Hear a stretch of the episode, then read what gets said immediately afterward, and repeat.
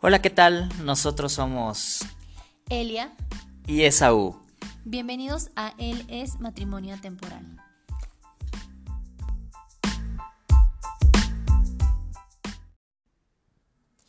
Hola amigos, bienvenidos a un episodio más de Él es Matrimonio Temporal. Bienvenidos. ¿A poco no les gusta la seriedad y templanza que tiene mi esposa? Parece locutora de radio. Claro, voy a abrir mi propio programa de radio. Abrir su, pro- su propio podcast que se va a llamar. Ella es. ¿Cómo? Ella es bonita. Como la canción. Como la canción, así es. Y pues nada, amigos, la verdad es que eh, este es el tercer episodio. Estamos impresionados porque eh, eh, hemos recibido buenas, eh, eh, ¿cómo se llama? Buenos ¿Críticas? comentarios, críticas, sí, exactamente, del episodio pasado. Hubo, hubieron muchas personas que les encantó, nos dijeron que había sido una gran entrevista y además la verdad es que el padre Miguel se da a querer. Así es, amigos. Y si no nos han escuchado, pónganle pausa y vayan al, al episodio anterior y a todos los episodios anteriores que no hayan escuchado para que se pongan al corriente y entiendan nuestros chistes locales. Ah, Exactamente, es necesario que entiendan los chistes locales porque vamos a hacer muchos a partir de ahora. Es más, si no has escuchado los demás podcasts no vas a poder entender nada de lo que hablemos. Vamos a hablar en clave. claro que no, creo que ni siquiera hacemos chistes locales. Ah, no, de hecho no. De hecho creo que hasta olvidamos de qué hablamos en cada podcast. Tenemos memoria de Dory. Bueno, yo. Así es, pero hoy les traemos también un tema importante a petición de Esau Vázquez. Sí. que justo me decía, pues hay que hablarles de qué es el matrimonio y yo. Pero todos los episodios decimos qué es el matrimonio. Entonces, hoy vamos a tratar de darles una definición concreta y todo para que lo tengan más definido. O sea, lo que pasa es que yo sé, o sea, Eli me decía, hemos hablado en todos los episodios del matrimonio, sí, pero cuando yo estaba escuchando los episodios, eh, de pronto decía, oye, es que no hemos hablado exactamente qué es el matrimonio, o sea, desde nuestra perspectiva, desde la perspectiva cristiana, ¿no? Desde esta perspectiva espiritual y demás, o sea, no hemos dado como pautas de qué es eso, ¿no? O sea, ¿qué es el matrimonio? ¿Por qué nos casamos? ¿Para qué nos casamos? ¿Por qué no vivir en unión libre forever and ever? ¿Por qué no andar ahí como el viento nos lleve, ¿no? Entonces, por eso yo creía que era importante hablar de esto. ¿O ustedes qué opinan? Pues yo hice mi tarea y yo dije, si queremos decir qué es el matrimonio, pues vamos a buscar en el internet Wikipedia, lo que dice el internet. no es cierto. Y en, en Internet las definiciones que nos dan es unión de dos personas mediante determinados ritos o formalidades legales y que se re- es reconocida por la ley como familia. Y en el catolicismo y otras confesiones cristianas, sacramento que une indisolublemente a un hombre y una mujer y por el que se comprometen a vivir de acuerdo a las prescripciones de la Iglesia. Y entonces nosotros hicimos nuestra propia definición. Sí, nuestra definición dice, es la unión entre dos personas que se aman y buscan compartir su vida, dar vida y estar con esa persona hasta que la muerte los separe. Ay, qué bonito. Me gusta. Suena bien padre. Hay que poner musiquita de fondo de esa bonita, de violines y todo, para que la gente cuando la escuche diga, ah, me quiero casar, no tengo con quién, ah, no es cierto, pero me quiero casar. Eh, eh, bodas en tiempo de COVID. Exactamente. Y es, es chistoso como, pues, puedes encontrar varias definiciones de un mismo tema, pero la realidad es que realmente vives como el significado hasta que ya lo vives. No porque tú puedes leer aquí bien bonito, la unión entre dos personas que se aman. Y dices, ay, qué bonito, corazones y todo. Pero pues va más allá, no va más allá de solo lo bonito, sino es realmente pues vivirlo, realmente conocer a la otra persona, realmente eh, poder, reci- poder decir tal cual, pues sí, está chido el matrimonio, ja, cásense todos. Sí, eh, debo decir que eh, el matrimonio va más allá, ¿no? O sea, fíjate, eh, fíjense, como, como Eli bien decía, puede sonar muy bonito. Puede, puede, puede sonar muy bonito todo esto que decimos y demás, ¿no? Sin embargo, creo que no dimensionamos lo suficiente lo que es el matrimonio. O sea, creo que lo hemos vuelto algo irrelevante.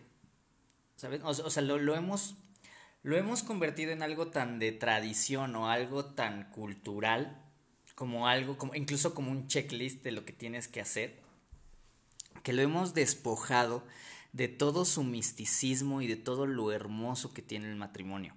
Porque al final de cuentas lo hermoso es está más allá de lo que nosotros podemos ver, ¿no? O sea, está más allá de lo que nosotros podemos tocar, está más allá de lo que nosotros podemos palpar. O sea, el matrimonio alcanza muchas más áreas que simplemente un, contrato o un, un, no sé, una ley, un convenio. Creo, entre dos personas. Es, es más allá, es más complejo, más rico, más hermoso, más profundo. Y es tan interesante que yo creo que por eso Jesús le dice a su esposa, a la iglesia, ¿no? Justamente como que le da ese significado y esa importancia a, a lo que es el matrimonio. Y y también es cierto que el matrimonio te lleva a, pensar, o bueno, tienes que pensar, no realmente lo que vas a hacer, pensarlo las veces que sean necesarias, no tomar, creo que ya se los hemos dicho varias veces, no tomar la decisión solo por presión social, solo porque... Están borrachos y están en Las Vegas. Rachel y Ross, ¿me escuchan? o, o solo porque los amigos presionan, o los familiares, o, los papás que ya quieren nietos, no sé, varios comentarios que te pueden orillar a decir, bueno, sí me caso, pero realmente no, no averiguas, no te enteras de todo lo espiritual que sucede, ¿no? E, en esa parte que ya lo compartíamos un poquito con el padre Miguel cuando se hacen, pues tal cual, el, el momento del sí eh, durante la ceremonia religiosa que es tan importante que sí trasciende, o sea, si hay un, un resultado más allá, por así decirlo, que a lo mejor no entiendes y no crees, es como de, ay, X, ¿no? ¿De qué hablan estos? Fumaron algo. Pero la realidad es que existe y nosotros creemos en esa unión espiritual, que realmente es una unión espiritual, que todo lo que tú hagas va a afectar a tu pareja, va a afectar a tu esposo, a tu esposa, y todo lo que él haga pues también va a tener consecuencias, va a tener resultados, ahora sí que en el cielo, ¿no? Resultados espirituales, resultados en tu relación con Dios, resultados en, cada situación que pase. Por eso es que nosotros creemos que sí, que efectivamente tienes que pensar y repensar el matrimonio. Wow, qué increíble. La verdad es que quiero, quiero rescatar un poquito esto que decía Eli acerca de Jesús y su iglesia que es tan importante que por eso Jesús se casa con la iglesia, ¿no? Y ese es el modelo que nosotros tenemos para movernos, porque al final de cuentas Jesús nos toma a nosotros, que somos su iglesia imperfecta, que a través de la gracia nosotros nos vamos santificando, pero Jesús no dice, ah, ya nos vemos y se divorcia, ¿no? Y ya este, se acabó, ¿no? Jesús se ha casado con nosotros, camina con nosotros, ha hecho una alianza con nosotros a nivel espiritual como iglesia y con su iglesia se ha casado y no se divorcia y está ahí y, y, cree en, en, la transformación a través de la gracia, una, una iglesia santificable, ¿no? Está impresionante eso porque es lo mismo que nosotros estamos buscando. O sea, cuando nosotros nos casamos, dentro de lo que nosotros creemos, es que caminamos junto con Jesús, junto con Dios. Recuerden que, nosotros creemos que cuando Dios está en el centro, pues ya, ya, ya conocen la frase, pero eh, caminamos con Él santificándonos a través de la gracia, el uno y el otro creciendo, entendiendo, orando, transformándonos. Nuestros corazones han sido transformados desde el primer día que dijimos que sí hasta ahora. Y eso es impresionante porque es el reflejo de lo que Jesús hace con su iglesia. Y, cuando nosotros entendemos la realidad y la magnitud de eso, debería volarnos la cabeza y deberíamos valorar lo que es el matrimonio todavía muchísimo más. O sea, es que a mí me apasiona muchísimo lo que es el matrimonio. Y digo, soy imperfecto, pero creo en esto, o sea, creo que es, es, increíble y, se puede vivir de una manera plena cuando estás casado. Claro, toda la razón. Interesante. Ah, me dejaste sin palabras. Ahora qué digo. Ah. Pero yo lo imaginaba, por ejemplo, cuando nos casamos, ¿te acuerdas que tuvimos, eh, combinamos como dos colores diferentes en diamantina, que era el azul y el verde? Me encantó eso. Entonces lo hicimos como la finalidad de, de representar lo que era el matrimonio, ¿no? Al final tú mezclas esos dos colores y volverlos a separar, sobre todo en diamantina tan chiquita, es muy difícil, ya no la puedes separar. Y justo es como el, eh, el, simbolismo de hasta que la muerte lo separe, pero también que lo que unió Dios no lo separe el hombre. Entonces es muy difícil que tú vuelvas a, a recuperar el tono azul y el tono verde de la diamantina.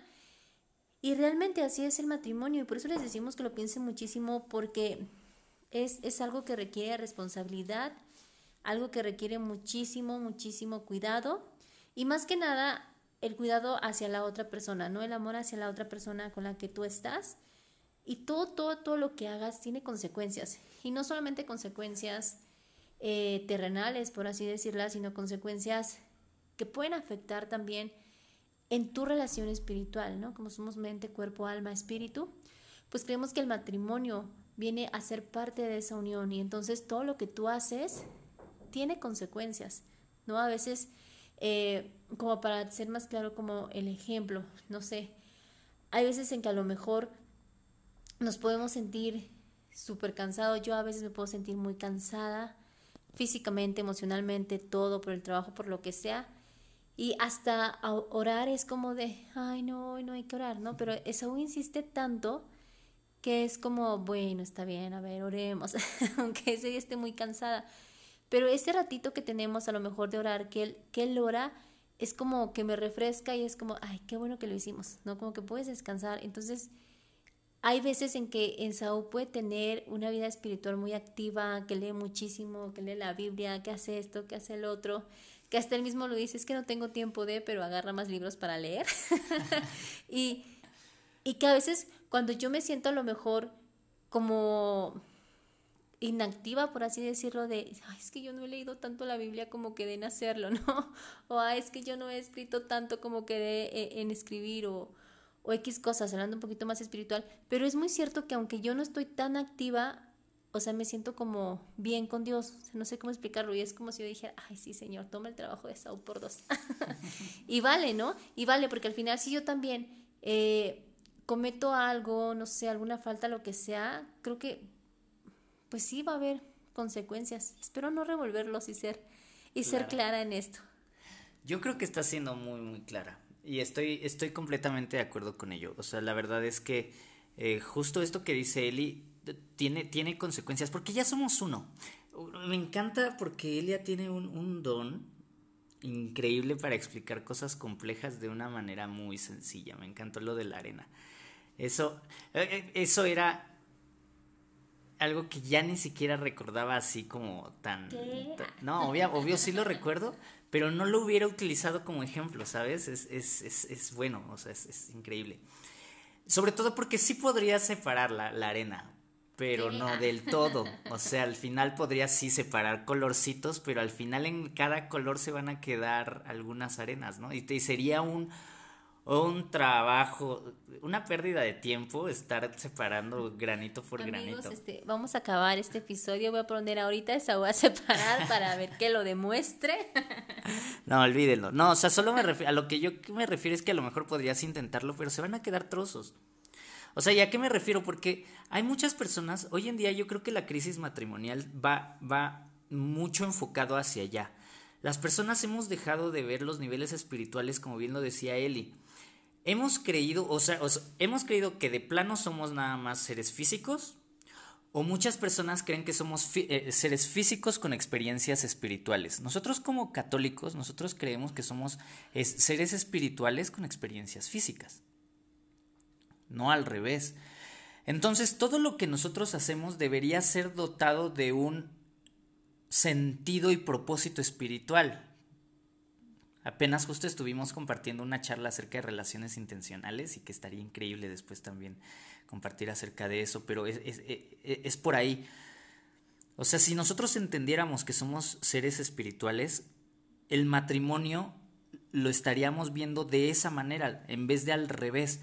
Entonces, como la mayoría de las personas ya lo ven como una mera tradición o un contrato o lo que sea, por eso es la crisis que existe, porque al final de cuentas nosotros creemos que, seas creyente o no, está sucediendo algo en niveles espirituales. O sea, tú puedes no creer, pero está sucediendo. O sea, es como, eh, o sea, yo no, no, creo en la gravedad, pero pues me voy a caer, ¿no? O sea, bueno, son hechos. Digo, a lo mejor la parte espiritual es más complicado demostrarlo, pero eh, dentro de la fe que nosotros profesamos creemos eso. A niveles espirituales, por ejemplo, si tú, si un no creyente se casa por, por, la iglesia, al final, a nivel espiritual, aunque él no crea, están sucediendo cosas. Entonces eso es algo que se convierte en algo más poderoso. Y por eso ya no se podría, o sea, se divorcian y, y pues no puedes separar las arenas. O sea, si físicamente tú ya a lo mejor ya no estás viviendo con tu pareja, pero espiritualmente, o sea, salvo, por ejemplo, lo que se, lo que se habla de las nulidades matrimoniales, ¿no? Que puede que ni siquiera se casaron, etcétera. Pero hay veces que la persona es consciente, nadie te está obligando a casarte, reúnes esos requisitos, te divorcias, pero físicamente sí estás separado, pero espiritualmente tus arenas están unidas espiritualmente eh, eh, estás siendo uno y lo que sigas haciendo o dejes de hacer, creemos que a nivel espiritual afecta a tu esposo o a tu esposa. Claro, y como no lo ves, piensas que no pasa nada, porque no es como los colorcitos, puedes tenerlos aquí arriba y lo ves y ves todo lo que sucede. Estaría buenísimo. Realmente no lo ves, no sabes lo que está pasando, pero creemos que sucede algo, que eso es, es, es muy interesante y, y pues sí es muy cierto. Por eso, de hecho, yo creo que te cuesta muchísimo trabajo una separación, ¿no? Aunque tú físicamente digas, sí, es lo mejor que todo eso, claro que sí te cuesta, claro que sí te duele. De hecho, muchas personas eh, suelen decir, es que se lleva una parte de mí. Pues sí, porque es real, realmente sí se lleva una parte de ti, ¿no? Aunque no físicamente veas que te está quitando un pedazo de carne y se la lleva, pues sí, sí hay algo de ti que se está quedando de esa persona. Y, y les quiero compartir también algo más, ¿no? La, la unión es, tal que la mujer fue creada a imagen y semejanza de Dios a raíz de la costilla del hombre. Entonces yo creo que realmente eso tiene un gran significado, ¿no? Por algo Dios no nos hizo también como por otro poquito de tierra aparte, ¿no? Igual como hizo el hombre, sino nos hace desde, desde Él, ¿no? Desde esa parte, porque desde ahí te está diciendo que estamos diseñados para trabajar juntos, en conjunto, para poder lograr sí, cosas aquí en la tierra, pero también creo que cosas espirituales, cosas del cielo que pueden impactar muchísimo más, ¿no? Y que pueden hacer cosas maravillosas. Va a costar trabajo, sí, porque tampoco estamos diciendo que es fácil y es sencillo, no, para nada.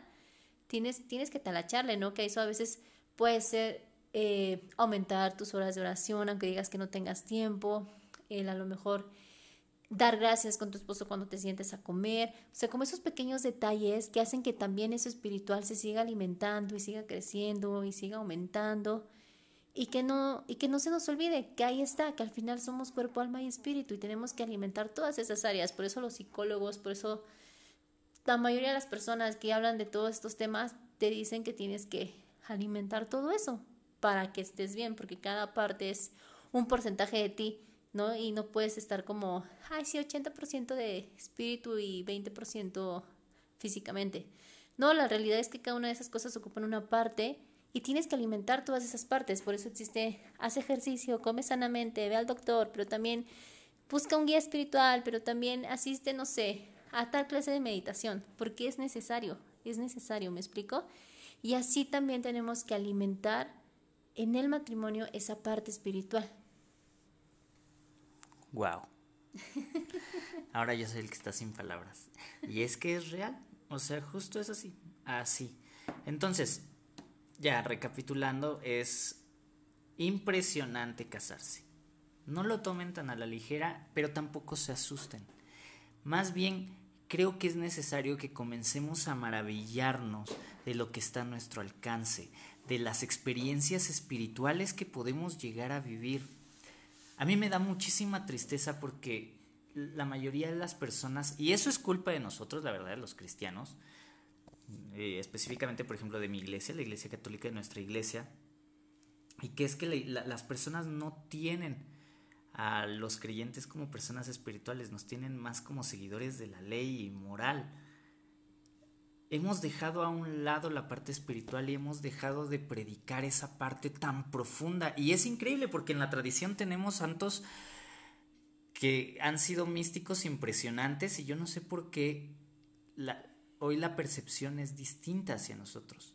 Pero creo que es hora de que comencemos a cambiar eso y que la gente sepa que no la iglesia no es simplemente una, una, serie de reglas y leyes que hay que seguir, sino que es algo más, una relación con papá, con Dios, y que espiritualmente nos puede llenar. Y, cuando entendemos eso en el matrimonio, el matrimonio debería de ser una ambición increíble que la mayoría deberíamos de tener.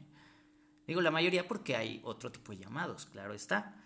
Claro que hay otro tipo de llamados, pero muchos vamos a tener ese, e, ese llamado hacia el matrimonio, o tenemos ese llamado al matrimonio, y deberíamos estar encendidos hacia allá. Y eh, quiero compartir que hay unos amigos que se van a casar apenas y yo eh, le mandé un mensaje al chico, a nuestro amigo, para felicitarlo, ¿saben? O sea, porque la mayoría de las personas, incluso como creyentes, todavía seguimos haciendo ese tipo de chistes de, híjole, ay, no, ya, se acabó, uy, no, ya, este, pobre de ti, ¿estás seguro? ¿Seguro que te quieres casar? No, no, ¿cómo creen? Yo lo que hice, o sea, de verdad lo felicité con todo el corazón y le decía justo como que nadie te venga a decir lo contrario. Es una gran decisión, es algo que vas a vivir, te va vas a conocer a Dios de una manera impresionante y distinta Qué bueno, felicidades, hazlo amigo. Estoy feliz por ti. Porque cuando entiendes la realidad del matrimonio, no deberíamos estar tristes porque alguien se casa, sino que deberíamos estar haciendo fiesta. Alegres. Exacto, alegres. Cantemos. No, perdón. y yo pensé en alegres de corazón. Bien navideños ya. Pero bueno, X amigos, perdonen, nos estamos desviando del tema. Pero en fin, solo es eso, o sea, que de verdad... Celebres. Sí, regresémosle la dignidad al matrimonio, regresémosle lo que es, porque es algo increíble. Y pues nada, amigos.